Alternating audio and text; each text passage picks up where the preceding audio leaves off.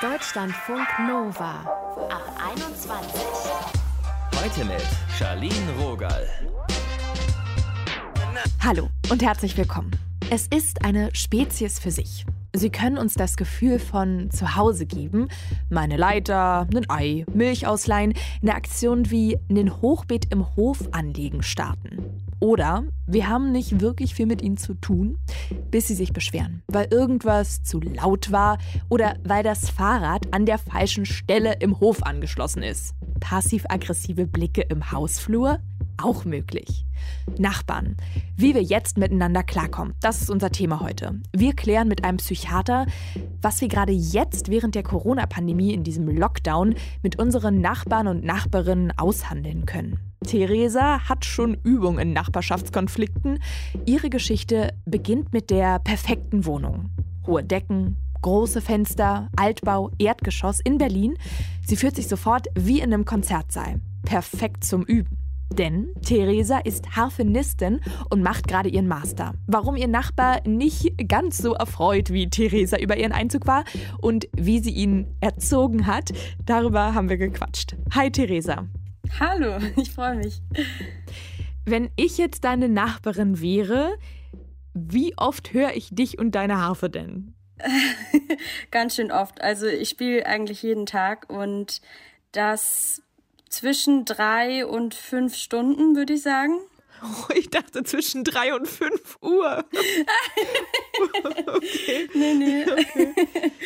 genau. Also zwischen drei und fünf Stunden und je nachdem, was ich sonst eben so am Tag zu tun habe, morgens, nachmittags, total verteilt oder auch mal am Stück länger, es ist, es ist immer sehr unterschiedlich tatsächlich.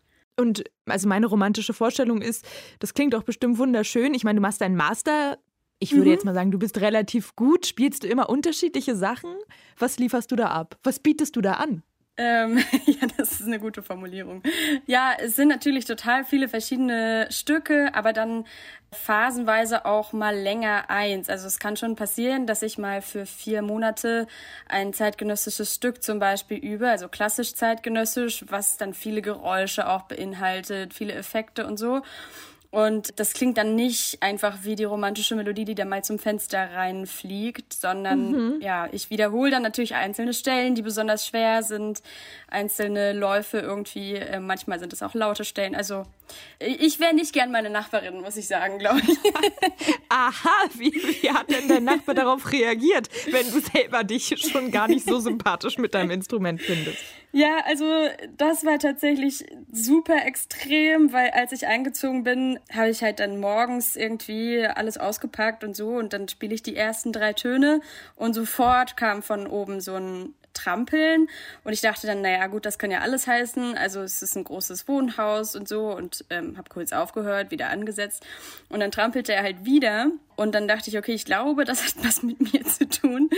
Und ja, dann habe ich aber trotzdem halt gedacht, naja, ich, also das ist ja jetzt Tag eins und es wird noch so weitergehen. Also ähm, ich mache jetzt einfach mal weiter und mal gucken, wie es so läuft. Und bin dann abends nach oben, über, also die Wohnung über mir und äh, hatte eine Flasche Wein dabei und eine Schokolade und ähm, habe mich dann vorgestellt. Und da ja, hat er sofort gewusst, wer ich bin quasi und war schon so, ah, okay, du bist das, das ist ja nervig so. Oh, und, ach so, ich wollte sagen, weil taktisch eigentlich ja ganz klug. Ja, genau. Ich dachte halt auch so irgendwie, wie würde ich das mir denn wünschen, wenn ich äh, jemand Neuen im Haus hätte? Und dann würde ich mir Konfrontation wünschen und irgendwie ein Gespräch und die Möglichkeit auch was zu sagen, wenn ich mal genervt wäre. Und deshalb bin ich da dann direkt hin. Und ja, habe dann auch vorgeschlagen, also ich muss das machen natürlich, ich bin Berufsmusikerin, aber ich bin bereit, da über Zeiten zu sprechen. Er war da aber leider nicht so bereit dazu zu diskutieren und er hat dann so gesagt, ja, ist okay, ist okay, was soll man machen? Ähm, und wir hatten jetzt so ein gutes Jahr, glaube ich, eine relativ distanzierte und unfreundliche Nachbarschaft, würde ich sagen. Das hm, Klopfen das von oben. Doof. Ja, das Klopfen von oben äh, hat sich dann irgendwann, hat er, hat er einfach damit aufgehört, weil ich sehr auch konsequent war und einfach wirklich weitergespielt habe. Ähm, so hast du ihn also erzogen mit Ignoranz. Genau, ich dachte halt so, was soll ich machen? Also er kann ja jederzeit klingeln, wenn er sozusagen was ändern möchte und ich habe keine andere Möglichkeit, außer zu Hause zu spielen. Deshalb habe ich das gemacht. Aber Neuerdings sind wir im Gespräch, denn ich hatte eine Freundin und Kollegin zum Proben da, was natürlich eine Doppelbelastung war, die spielt Cello. Ähm, ja, da ist er wahrscheinlich explodiert. In der Tat. Also es war wirklich krass. Dann, das, das war so dann zehn Minuten am Stück, bam, bam, bam, bam, bam, bam, bam von oben. Ähm, aber auch da. Oh also ich muss sagen, ich habe auch ein bisschen Mitleid mit deinem armen Nachbarn. Ich ja auch. Ich meine jetzt auch im Homeoffice, ne? Also das ist ja ne Spaß beiseite. Also wenn der von zu Hause auch arbeitet. Absolut. Also ich weiß natürlich auch nicht darüber äh, Bescheid, was er so macht. Und ich kann mir nur vorstellen, dass wenn man arbeiten muss, also ich habe ja auch eine Mitbewohnerin, die macht das ja auch mhm. mit, aber wir sind ja auch Freunde und da kann man eben auch sprechen, wenn man mal einen anstrengenden Tag hat, dann sagen, okay, heute spiele ich nicht. Aber genau, also es war dann eben diese eine Woche total krass, viel laut, zwei Instrumente und dann habe ich eigentlich so ähnlich gemacht. Diesmal habe ich mich aber wirklich nicht getraut zu klopfen und habe ihm mhm. einfach einen Zettel vor die Tür mit einem Bier und habe mich entschuldigt, dass es so laut war und dass es nicht mehr vorkommt und dass jetzt ab jetzt nur noch ein Instrument ist, wie immer. Ganz tolle Erleichterung. ähm, Genau, und dann hat er mir tatsächlich ein Zettelchen zurück vor die Tür gelegt, mit meinem Bier zurück. Dann habe ich erst schon gedacht, oh je, das ist kein gutes Zeichen. Aber anscheinend trinkt er keinen Alkohol, wollte das dann nicht haben und hat aber gesagt, ja, er entschuldigt sich für die heftige Reaktion und er hat einfach sehr viel Stress in der Arbeit und die Zeit belastet ihn sehr, aber er wünscht mir alles Gute, weil das ja auch nicht einfach sei für Künstler gerade und genau, also ich glaube, wir haben jetzt sowas wie eine Akzeptanz hergestellt untereinander. Das ist sehr schön, ja. Ja, mega. Und beim nächsten Mal dann Sauerkrautsaft oder so. ja, genau. Also Ach, kein Alkohol mehr für den Nachbar bei mir. Ja, und dann könnt ihr irgendwann anstoßen auf gute Nachbarschaft. Danke, Theresa, dass du mit mir gequatscht hast. Ja, gerne.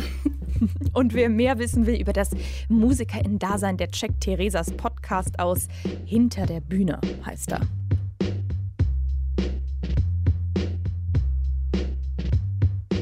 Deutschlandfunk Nova. Hi Leute, heute bei der Ab 21, da geht es hier um unser Nachbarschaftsverhältnis. Ist Einschleim eine gute Taktik, wenn was schiefgelaufen ist? Was können wir tun, wenn die Fronten verhärtet sind? Wie können wir in Zukunft vielleicht achtsamer zusammenleben? Das habe ich dem Psychiater Jan Kalbitzer gefragt. Er leitet die Stressmedizin der Oberberg-Kliniken in Berlin. Verzeiht, wenn der Ton, also die Qualität mal nicht ganz ideal ist. Jan ist im Auto, er kommt gerade von seiner Impfung. Psychiater und Psychologen, die werden gerade mitunter bereits geimpft. Es war ein turbulenter Tag für ihn. Jan, wie geht's dir? Hi, mir geht's großartig. Es war totales Chaos. Der Impfstoff kam zu spät, die Autobahn war voll blockiert und ich weiß, in so ein paar Stunden geht mit einer bestimmten Wahrscheinlichkeit der Schmerz los, der Schüttelfrost, das Fieber, aber das Gefühl ist großartig. Wir sind vor ungefähr einem Jahr in den Lockdown gegangen und in der Zeit haben wir einen Impfstoff entwickelt. Wir fangen an, geimpft zu werden. Im nächsten Quartal kommen viele Impfungen. Das Licht am Ende des Tunnels ist da und es fühlt sich großartig an, auch wenn ich weiß, dass morgen der Tag furchtbar wird. Und um gleich zum Punkt zu kommen, es ist gut, dass wir da, wo wir jetzt gerade sind, wo wir uns hin zurückgezogen haben, keine Nachbarn über uns haben, die laut hämmern und bumpern, weil mich das wahrscheinlich ziemlich aggressiv machen würde. Diese guten Vibes übernehme ich mal. Findest du denn, dass so ja, extreme Freundlichkeit, Charme, Schokolade, Wein ein gutes Mittel gegen anstrengende Nachbarn sein können? Also falsche Freundlichkeit funktioniert nicht. Das Wichtigste ist erstmal, dass man anfängt, sich zu mögen und das authentisch und aufrichtig weil es immer ganz anders klingt, abhängig davon, wie man die Geräusche wahrnimmt, also ob man sie mit Sympathie verbindet.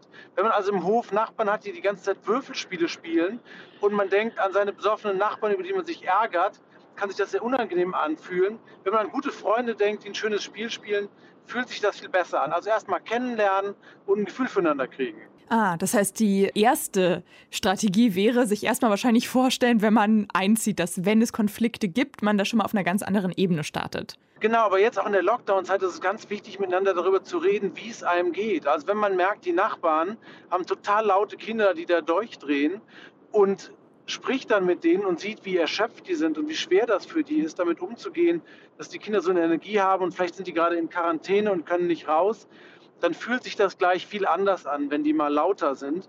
Oft ist das Problem, dass man was projiziert auf die Geräusche auf der anderen Seite der Wand oder oberhalb der Decke, dass man denkt, ah, jetzt sind die schon wieder so laut, die nehmen keine Rücksicht. Und grundsätzlich ist es ja so, dass die Auseinandersetzung mit anderen Menschen total hilfreich und lehrreich ist. Es gibt so einen Philosophen, der ist Levinas, der hat gesagt, andere Menschen unterrichten uns, die bringen uns bei, bescheiden zu werden und nicht so eine egoistische Perspektive auf die Welt zu haben. Das Problem ist nur jetzt in der Lockdown-Zeit sind wir alle mega dünnhäutig mhm. und es ist total schwer, sich darauf einzulassen und zu denken, Mensch, ich versuche den Nachbarn mal zu verstehen. Deswegen ist der erste wichtige Punkt, dass man nah aneinander dran ist und sich versucht abzustimmen und zu sagen, Mensch, so geht's mir, so geht's dir. Und das Mitgefühl miteinander einerseits Verständnis hat und andererseits die Bereitschaft entwickelt, sich mehr abzustimmen. Das Problem ist, das klappt halt nicht immer. Ne? Ja, meine Freundin, die hatte neulich folgende Situation. Sie ist 30 geworden und dann ist wirklich so super spontan als Überraschung auf dem Freitag, trotz Corona-konformer Maßnahmen, also wenig Menschen, ist es recht laut geworden. Und am nächsten Tag kamen dann die Nachbarn, waren mega sauer und haben gesagt, also nochmal so eine Aktion und die Polizei kommt ohne Vorwarnung. Sie hat es dann erklärt, hat sich auch entschuldigt und die Nachbarn haben aber seitdem komplett dicht gemacht. Wie viel Akzeptanz sollte man so füreinander haben? Na, erstmal ist das ein Zeichen, wie stark am Limit wir alle sind.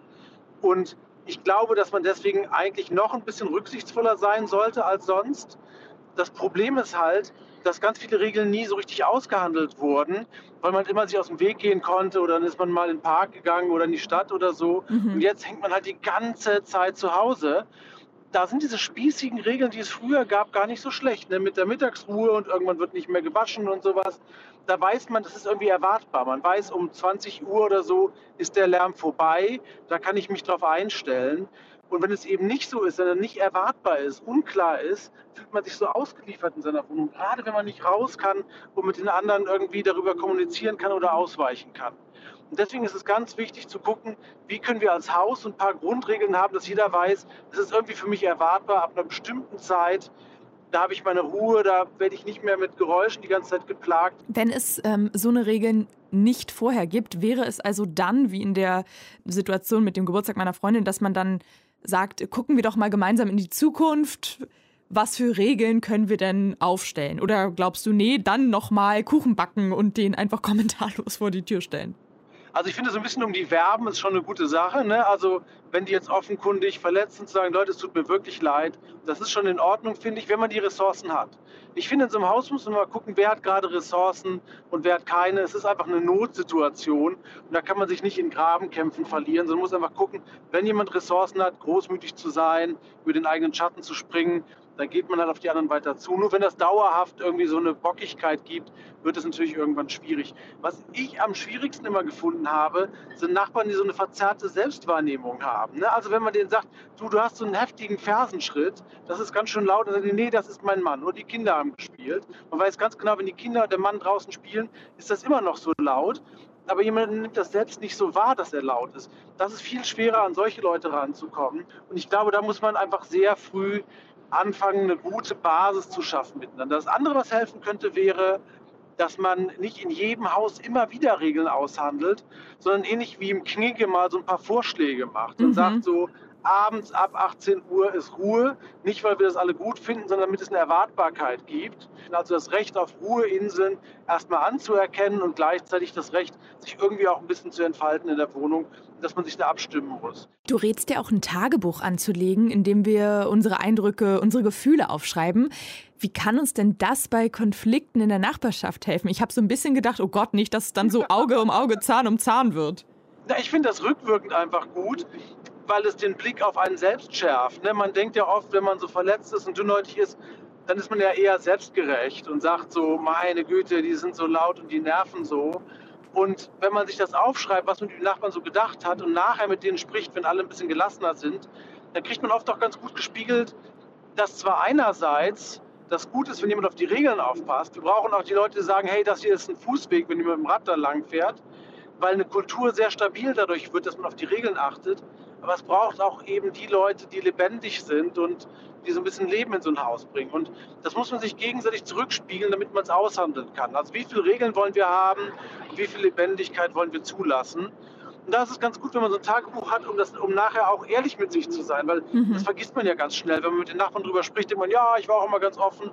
Aber die ganzen niederen Gefühle, die man da hatte, mit denen darf man sich ruhig auch mal nachträglich auseinandersetzen, um zu sehen, ich war hier gar nicht der Beste von allen. Wenn die einem sagen, du, ich habe dich auch die ganze Zeit gehört und zusätzlich wolltest du uns noch die ganze Zeit Vorschriften machen. Verrätst du, was in deinem steht?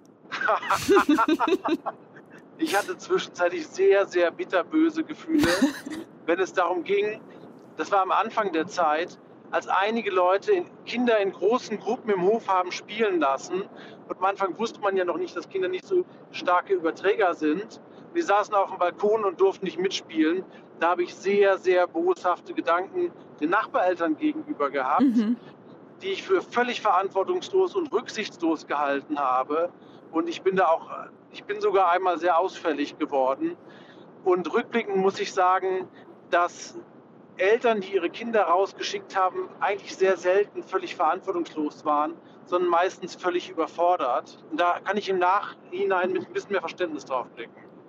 Und was glaubst du, werden wir rücksichtsvoller oder froh, endlich wieder weniger von nebenan mitzubekommen? Also welche Chancen siehst du für das Zusammenleben nach Corona? Ich glaube, dass wir erstmal die neue Freiheit genießen sollten. Raus, Abstand, so sein eigenes Leben. Und wenn wir dann wieder so ein bisschen mehr Ressourcen haben, dann können wir uns mal zusammensetzen. Weil es gibt ganz tolle Hinweise darauf, dass Gemeinschaften, die zusammen Werte für sich entwickeln, erstens sich viel besser fühlen, zusammen und auch auf andere abstrahlen. Wir brauchen ja das- die große Chance der Corona-Krise ist, dass wir auch für die nächsten Krisen was lernen, den Klimawandel zum Beispiel. Und das können im Prinzip nur Hausgemeinschaften. Wir haben gemerkt, dieses ganze äh, föderale System, das funktioniert nicht immer so gut, aber kleine Gemeinschaften können viel ändern. Die können anfangen, die Fassade zu begrünen oder auf dem Dach, können die Solarpanelen installieren. Und das funktioniert als Gemeinschaft und die Gemeinschaft kann ein gutes Vorbild sein für andere Gemeinschaften.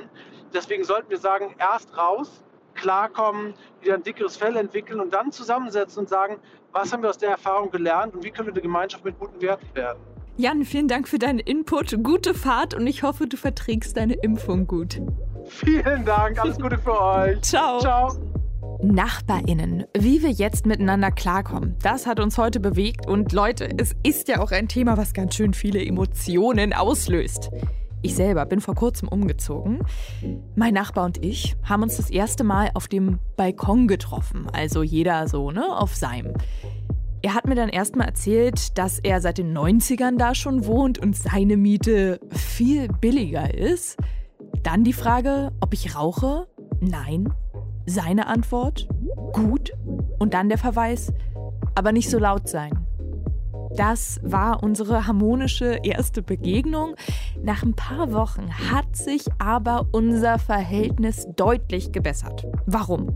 Weil wir einen gemeinsamen Feind gefunden haben. Der Ladenbesitzer ganz unten, der beackert nämlich gnadenlos seinen Boden. Ich weiß nicht, wie lange man Dielen abschleifen kann. Es macht mich völlig wahnsinnig. Presslufthammer ist auch zu abnormalen Zeiten am Start.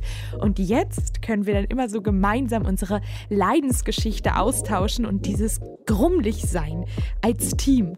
Das hat uns zusammengeführt. Ein Happy End. Mein Name ist Charlene Rogal. Seid gut zu euch und zu anderen und lasst euch nicht ärgern, Leute.